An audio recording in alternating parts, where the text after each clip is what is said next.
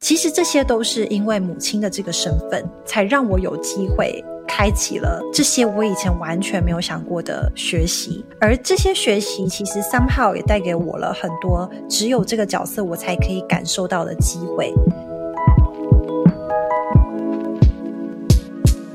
嗨，欢迎收听 Girl Power Talks 女力新生，这是一个集结女力和支持女力梦想的访谈频道。我是节目主持人 Anne。今天又来到我们每周五的女力代表专访时间了。今天我们将延续上周五的女力 Aaron 的女力故事。我们在上集和 Aaron 聊到她如何在探索自我的过程中，找到身为台湾人在美国工作独一无二的隐性优势。今天的故事我们将延续，听听 Aaron 分享是什么原因，在迈入下一个人生阶段后的她，成为了妈妈。也同时找到了他创业的题目。好啊，那我这边就不再多做介绍，赶快一起来听听 Aaron 的努力故事吧。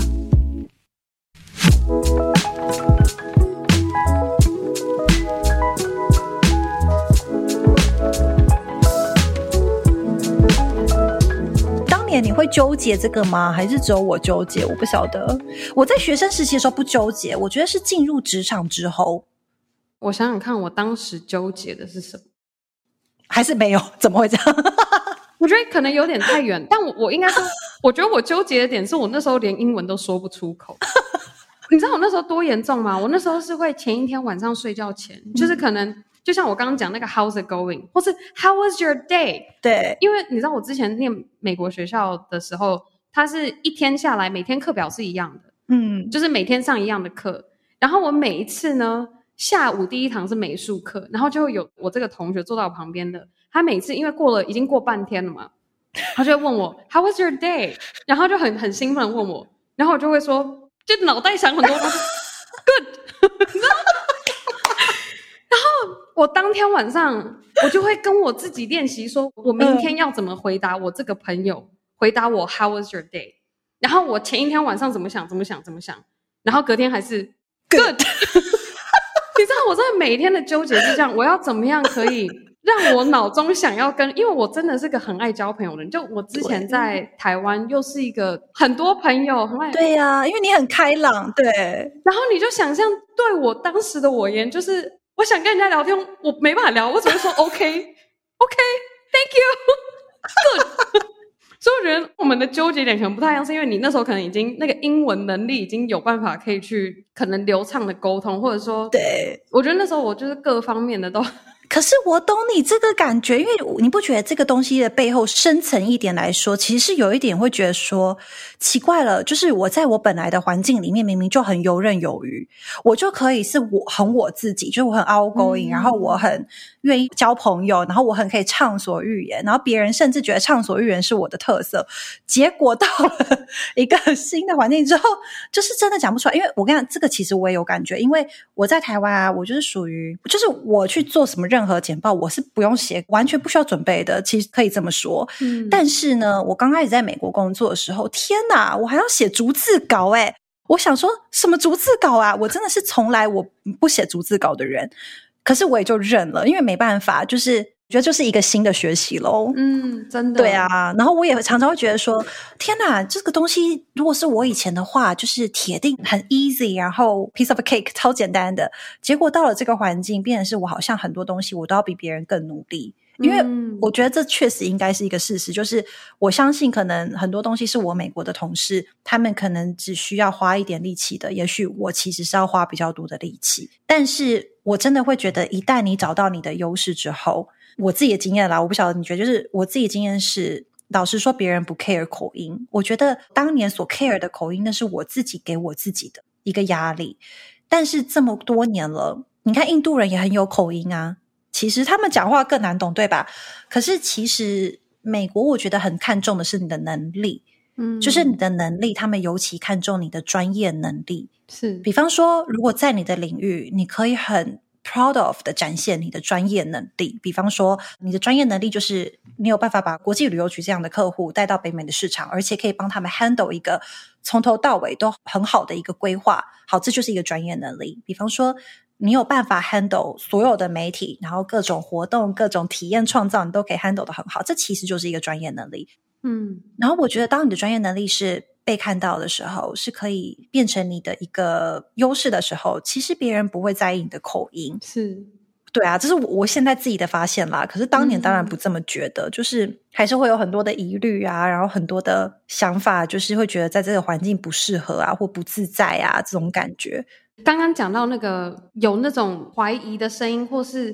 感觉好像我是不是不够好，还是说我不够专业？这些这种突然停下来，会有点对自己没有自信心的时候，我以前对于这件事情的认知，好像是说。哦，等到我能力十足，我已经到我一百分的时候，我就不会再有这一些问题的出现了。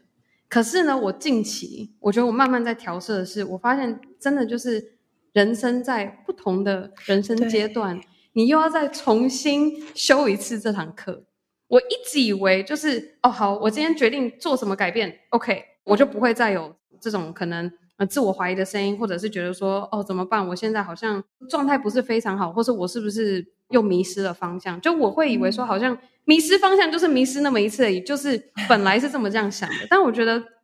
真的没有，就是我们在每一个新的人生阶段，就好比刚刚 Erin 有分享到，你刚完成你的学业，实际踏入身为新闻记者，或者是接着甚至拿到主播培训的这样子的位置，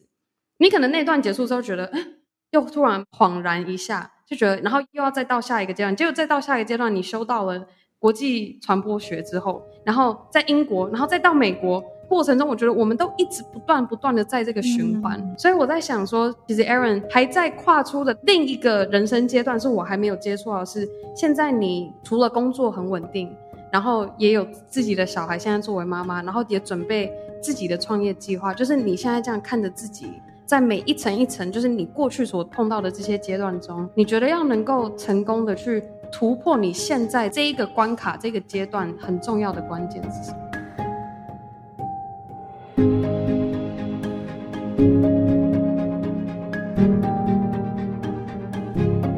我觉得就是跟刚刚隐性优势蛮像的，就是我还是会觉得真的就是要去看清楚，或者说承认你现在自己的状态。身份也好，状态也好，或是你的环境，或是你的资源都好，我觉得都是同样差不多的事情。嗯，但同时间不能太 personal，然后你要用比较客观的方式去做各种实验跟方法。嗯，因为其实比方说像妈妈这个角色好了，其实我刚开始对这角色还不是很不熟悉，然后也蛮挫折的，因为我一直以来都是属于比较做自己啊，然后很很冲的这种人。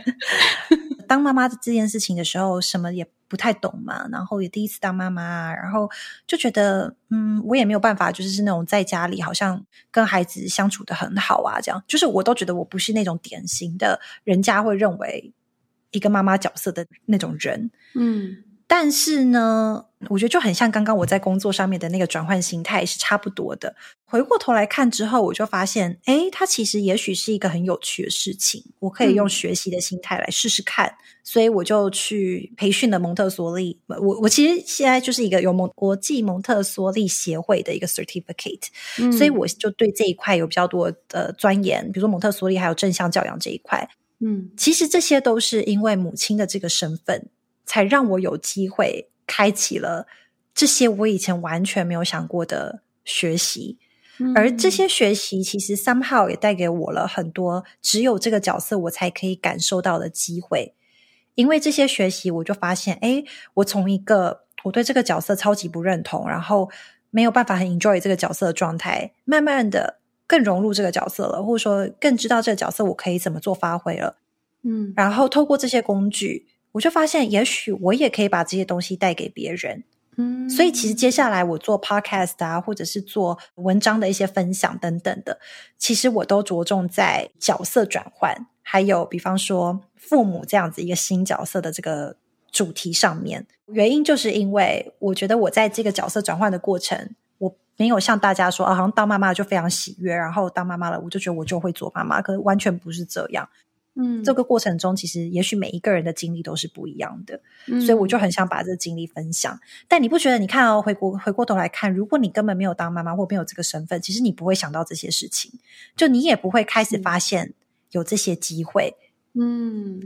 对啊，所以我就觉得也蛮好的。然后比方说。像呃，我就是比较重视工作的人，然后别人会觉得像这样子，这个那么重视工作的特质，是不是不适合当妈妈？可能在母亲角色是一个劣势。嗯哼，但是我发现其实也不是。其实如果你很热爱你的工作，你很热爱你自己的人生或生活，其实小孩都看在眼里。其实你就是小孩的 role model。你作为一个你，每个妈妈都有不一样的性格，每个妈妈都有不一样的形象。其实对小孩来说，认识自己的妈妈有她的样子，我觉得是一件很好的事情。嗯，就而不是说我的妈妈为了我变成了一个不是我妈妈本来想要的那个样子，嗯，我觉得反倒会牺牲了妈妈本身，还有小孩也失去了认识妈妈原来的样子的那个机会。可不可以请 Erin 跟我们分享，就是在你真的去深刻体会作为妈妈这个身份之前，那个想象跟那个画面是什么？你心中想象应该一个好妈妈的样子是什么？我觉得我妈妈一直是我的 role model，我觉得我妈妈很棒。然后我觉得 somehow 我妈妈也是很做自己的一个人。因为我妈妈她也一样经营她的事业，然后把我们也都带得还不错，所以我觉得我从小就是看我妈妈有她自己的事业在忙，然后甚至现在有她有她的置业在忙，嗯，所以我觉得她这个形象一直是我想要成为的形象，就是我有我自己的事情，嗯，然后我可以做我自己想要的样子，嗯，所以我其实一直都想这么做。可是当真的当妈妈的时候，我就发现天呐，就是你又要喂奶，你又要换尿布，你又要帮宝宝洗澡，然后我觉得这些事情我。我都不会，而且我也不想做，嗯、就是我有点排斥去做这种，嗯，要帮小孩吃喝拉撒睡这类的事情。我都说我真的无法，我没有办法。嗯，可是你知道吗？就是我刚开始都不做，都是我先生做。可是久了之后，我就有点觉得这样好像不太对。嗯，因为就是完全没有管小孩吃喝拉撒睡，很奇怪，对吧？听起来就很奇怪，然后都给先生做，这听起来就很不 balance，感觉怪怪的。所以我当下也确实就意识到，哎，这样好像不是太对。可是我就不知道，那为什么我当下会觉得不对？因为其实从来也没有人觉得妈妈应该是怎么样啊，对不对？对，是。所以其实这真的是蛮有趣的一个话题。嗯、那现在呢，会想要这样问，是因为说，也许能够带着我们听众能够听见说，原先 Erin 想象中一个。扮演很好这个角色的模样是什么？跟你真的亲身去体会，保持着学习的态度，或是你刚刚讲到的成长的心态，你就可以慢慢就是那个模糊的形，可以慢慢让它磨磨磨，越磨越像你可以做你自己想要做妈妈的模样。应该是说，我知道想要什么样模样是我喜欢或我觉得舒服的，但是在成为这个模样的过程当中，嗯，有很多小细节是我没有想过的。比方说，刚刚讲那种很 practical 的事情，就是说吃喝拉撒这种，你就是要管，那你就是会没有时间，你就是会变得很忙，你就是会变得比较没时间打扮，嗯、你就是会变得比较没有 self care，就是你知道爱自己的时间，嗯、这些都是当妈妈的现实面。可是以前我根本想不到这些现实面，因为你没有当妈妈的时候，我想不到这一块。没想到在这过程当中，我就发现哦，原来有这么多的现实的点。所以我觉得在这过程当中，就是要 go through 这些现实的点，就有点像刚刚隐性优势这件事情。就是我觉得 somehow 就是你要承认跟接受这件事情。比方说，我我后来就调整我心态，我就接受可能我的时间每天就是只有这么一点点。妈妈界都会很流行讲黄金三小时，就是小孩入睡之后，晚上九点到十二点是黄金三小时，因为不然你没有时间做自己的事情。然后我就 OK，我就承认了。我的时间就是只有这样子，然后比方说，我就承认了，如果我想要换取更多的时间，比方说早上我要继续工作，那我可能就要请保姆，嗯、请保姆可能就要花钱，可是花了这个钱，也许我认为值得，因为换来的是我可以持续工作，我可以保有我的成就感，我可以成为我想要的样子。嗯、所以我觉得这些点都是你必须去承认，或是你必须去看清楚说，说这些是你必须得做的。然后当我看清楚之后，我觉得你对自己的压力其实就会慢慢的放掉了，你就不会这么的觉得说，哈，为什么我的朋友可以一天有八小时可以做自己的事，可是我只有三小时，就你就不会这样子去比较了，你知道吗？就你也不会觉得说，哈，我要付这保姆费好贵哦，你就会慢慢的放掉这些执着。然后我觉得放掉执着蛮重要的，因为这样才能更接近你想要的那个样子，就是要先能够。很清楚知道说我现在到底站在哪里，对，才知道我站在这里，我可以走到哪里。对，不然你就是感觉飘在空中，你就像在那个无重力空间里面，在那边飘。你讲的很对，喝杯咖啡都喝不到，因为不知道飘在哪里。哎，你总结的很对耶，真的吗？有很有画面哦，有就在飘，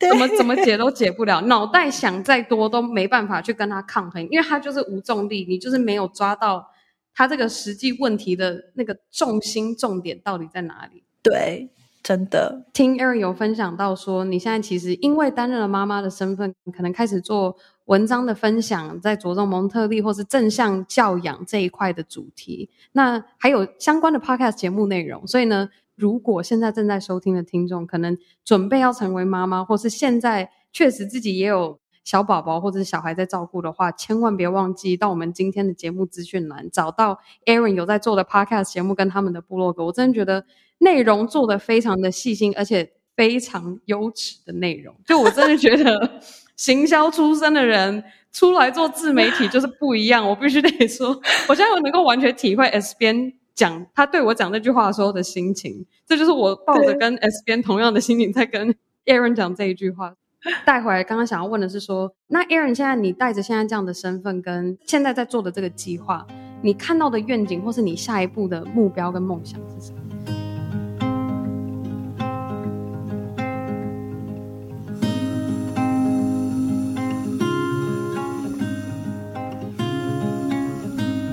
下一步，其实我现在有花更多时间是在我自己创业的部分，嗯、然后创业的部分其实也是我这个妈妈这个新身份带给我的一个契机吧，让我发现我对教育这件事情是很有热忱的。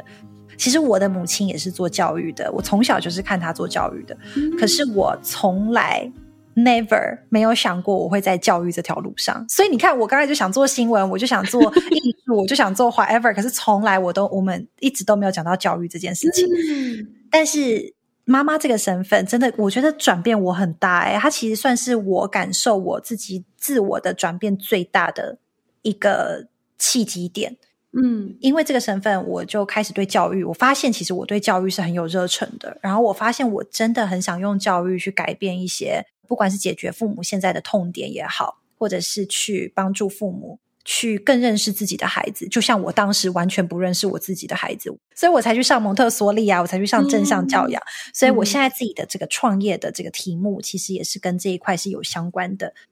然后我现在花蛮多时间在创业的，就是除了我的正职工作之外，我就是在做这个创业的这这些东西。嗯、所以其实我下一步的话，我真的蛮想要把我就是这个 project 做好。然后其实现在我们有一些 team member，然后一切进行的还可以，是有在我们的进度表上。嗯、然后刚好前几天我们有录取台大的加速器啊，太好了，恭喜！我觉得还蛮开心的。然后。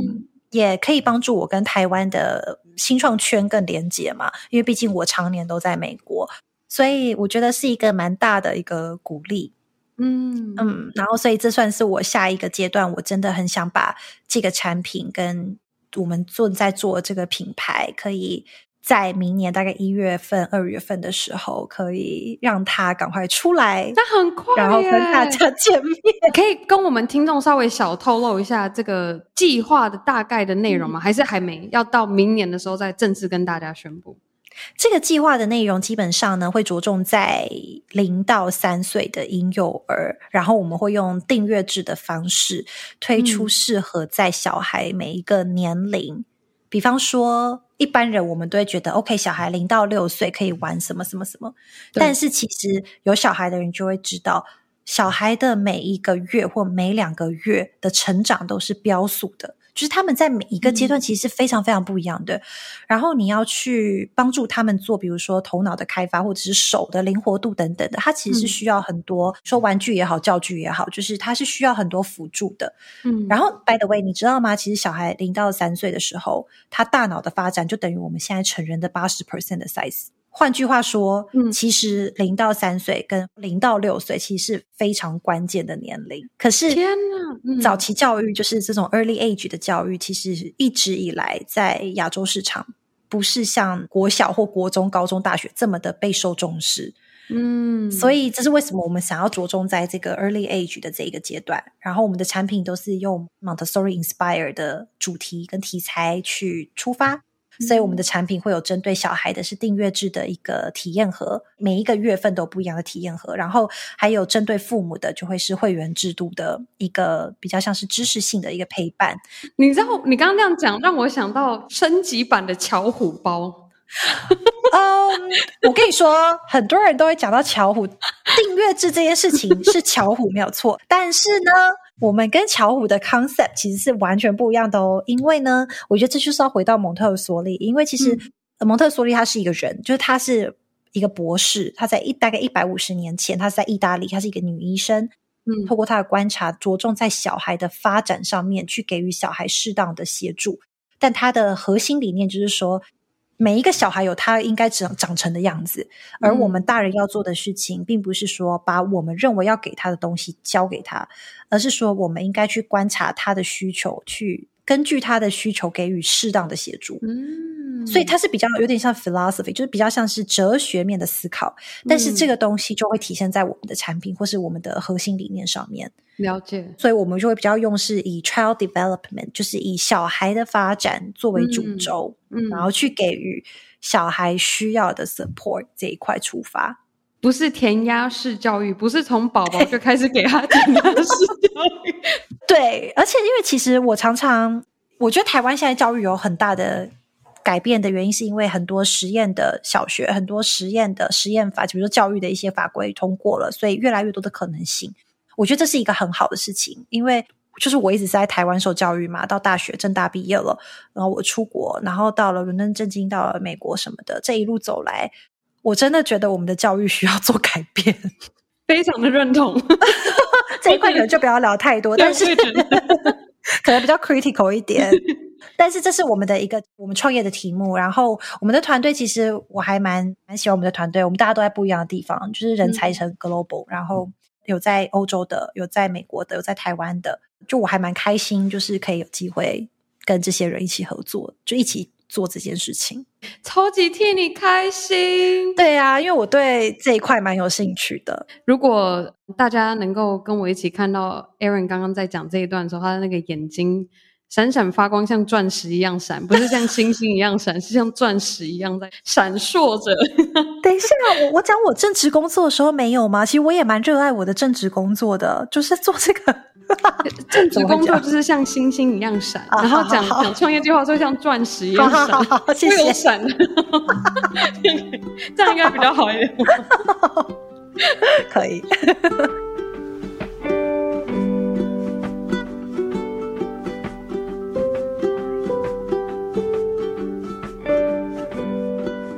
Aaron，你觉得你这一路走来，就是不断的在不同的人生阶段自我突破，或者说怎么样去从自己的劣势中找到你的隐性优势，然后甚至在今天担任着妈妈的角色，也找到了自己的创业的题目。你觉得这一路走来，这一切，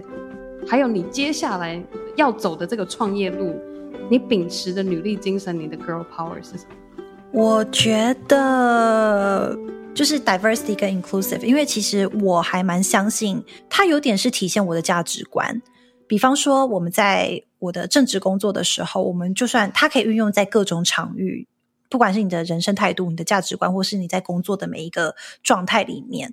我觉得在美国可能比较强调这个东西。嗯，然后我之所以我觉得它是我的 girl power，是因为这样的思想其实影响着我。比方说，我在创业的时候。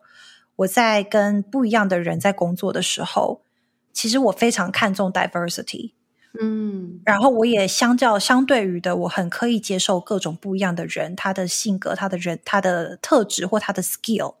然后也帮助我去看到这个人他应该被看到的那一面。因为我觉得有时候你有时候看人，你会觉得哦，我就是认为呃 stereotype 这个人就是怎么样，嗯、或者说。OK，我今天跟一个欧洲人合作，我就会觉得，嗯，欧洲人可能就是怎么样哦，美国人可能就是怎么样哦。就是，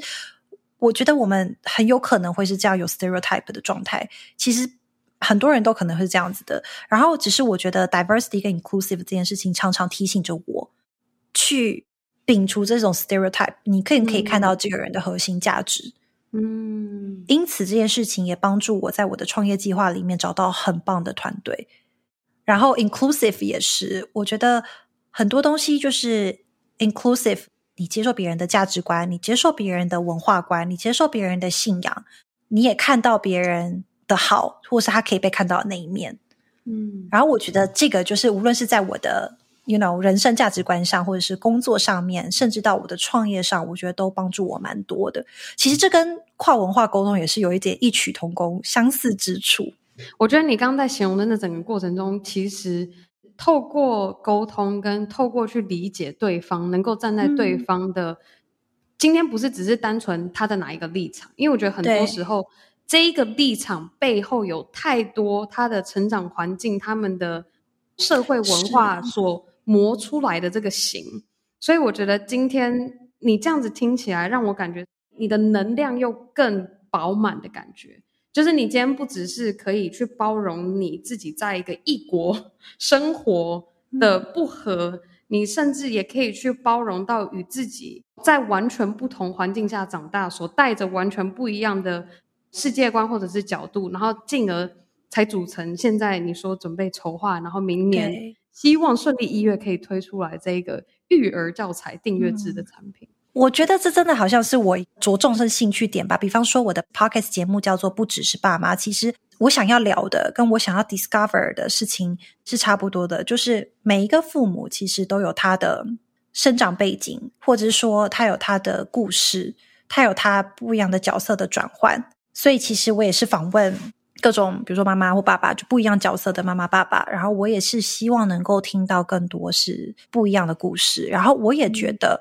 其实不一样的故事是需要被听到的。真的，超就是如果大家只觉得说，OK，在 Instagram 上面那个最美好的样子是唯一的样子，我觉得这是很可怕的一件事情。真的，真的，对啊，这个也是为什么我觉得这其实又可以讲到近期美国的政治分派化会越来越鲜明。嗯，这就要归功于社群媒体 自动筛选，左派就是给左派看极左派，然后右派就给右派看极右派。对，这个是题外的，我觉得这个我们可以也许后面有空再聊。感觉又是另一个 part，比较 critical 的另一个 part。对，对今天 Aaron 现在。在节目上分享这么多，有没有一句鼓励或勉励的话，想要献给正在收听的听众？我蛮喜欢一句话，这句话是一个，也是一个蛮有名的一个创业者讲的。她是一个女性创业者，在美国，她叫 Marie Forleo。哦，我知道，你应该知道她，她很有名。嗯，我蛮欣赏她的。原因是因为她也是一个很 multi-passion 的，就是她也是有很多兴趣的一个女性，然后也很有自己的魅力。然后她的一个人生哲学就是凡事都可以被解决，就是 everything is figureable。嗯，也许听众也听过这一句话，因为我觉得还挺蛮有名的。嗯，然后这句话对我而言也是一句力量很大的话，因为我觉得每一个人在人生阶段可能都会遇到你觉得那个当下你没有办法解决的状态，或是你没有办法解决的事情。也许你的朋友觉得，哦，这看起来很简单啊，什么的。可是你知道，每个人他就是会有自己比较过不去的关卡，对吧？每个人都不一样。嗯，然后就像我自己，我可能在某些阶段，比如说，哎，可能创业的过程中，我觉得很累，或者是有什么问题怎么办，或是等等的。其实这句话对我来讲，就是一个蛮大的一个鼓舞。所以我觉得我很想分享这一句话给女力新生的听众。好我觉得这句话很适合任何阶段都可以用，非常认同。就是 凡是觉得卡住时，就记得绝对有方式可以解决，只是还没有找到对的方式去解决这一件事情。突然这个蛋叔 还没找到而已，继续努力，绝对会有办法找到。大家也不要觉得说好像压力很大嘛，听李医生就觉得。从此不能有任何问题提出来。不是啦，当然不是喽。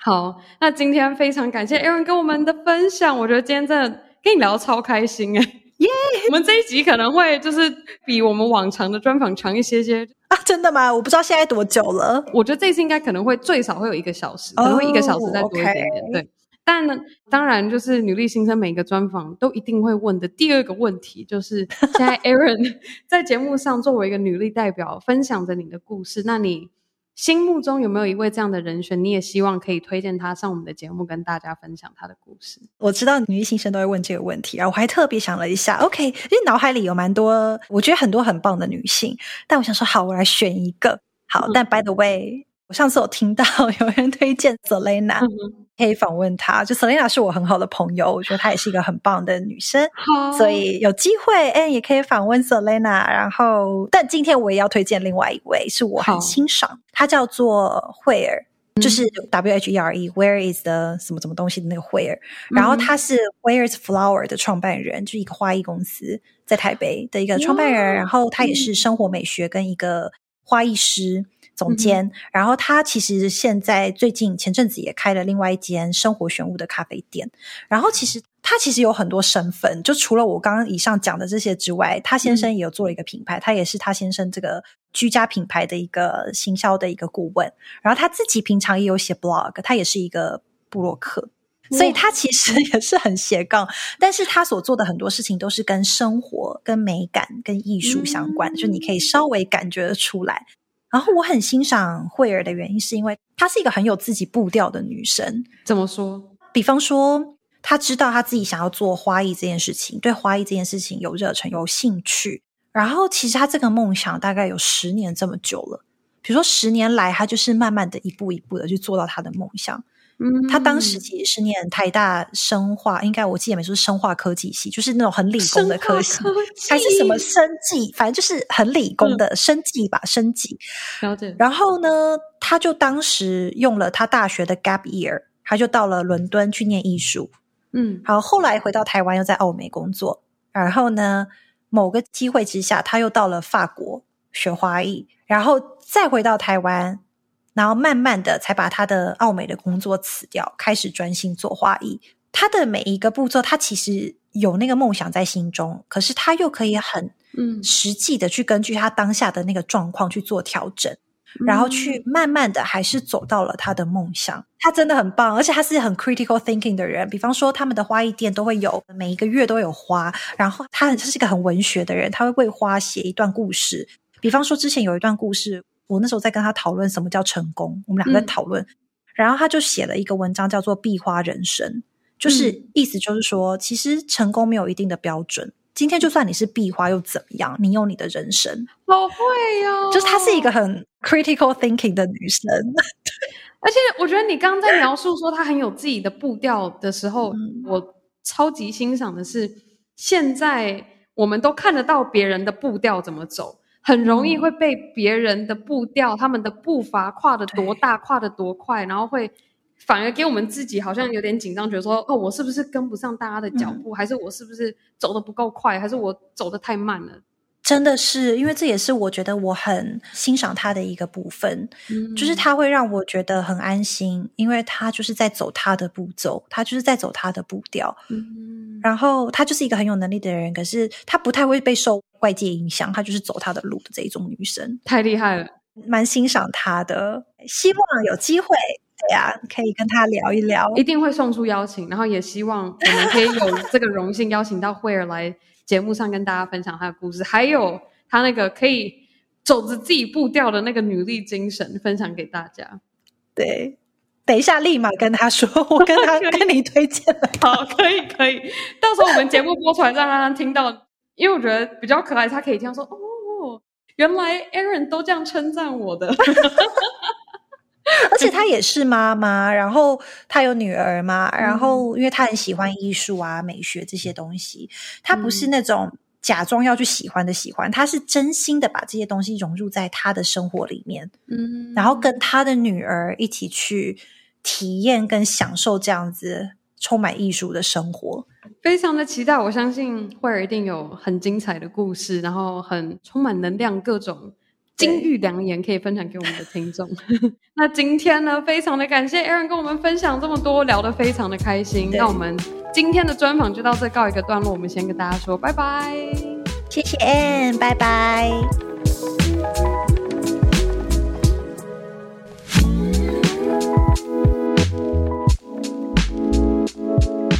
好啊，以上就是我和女力 Aaron 的专访内容。希望正在收听的你和我一样，也被她的努力精神给深深的感动到。而在我们今天节目结束之前，我也想要鼓励大家探索自我的同时，正视自己的劣势。当你能够正视它，你才能够真正看清真实又完整的自己。而我相信，大家只要跨出这第一步，就能够和我们今天的女力代表 Erin 一样，找到属于自己独一无二的隐性优势。好啦，那最后的最后，想要再次非常的感谢每周定时收听《Girl Power Talks》女力新生的你。如果你一直以来都不断默默的支持着我们女力新生，我们在这个月份终于把我们第一款周边的女力造型贴纸上架到我们的官网。我们这个贴纸包里面一共有六款设计，每一款背面都附有鼓励小语。就是希望大家除了可以用耳朵听见女力新生分享的能量，也可以把我们独家的联名贴纸贴在你的笔电、笔记本、水壶、随行杯、钱包，无论哪里看到都可以想到我们分享的女力精神。好啦，那最后更重要的是，别忘记和你的好姐妹们一起分享女力精神。好啦，那我们下周一 Power Monday 见喽，拜。Thank you.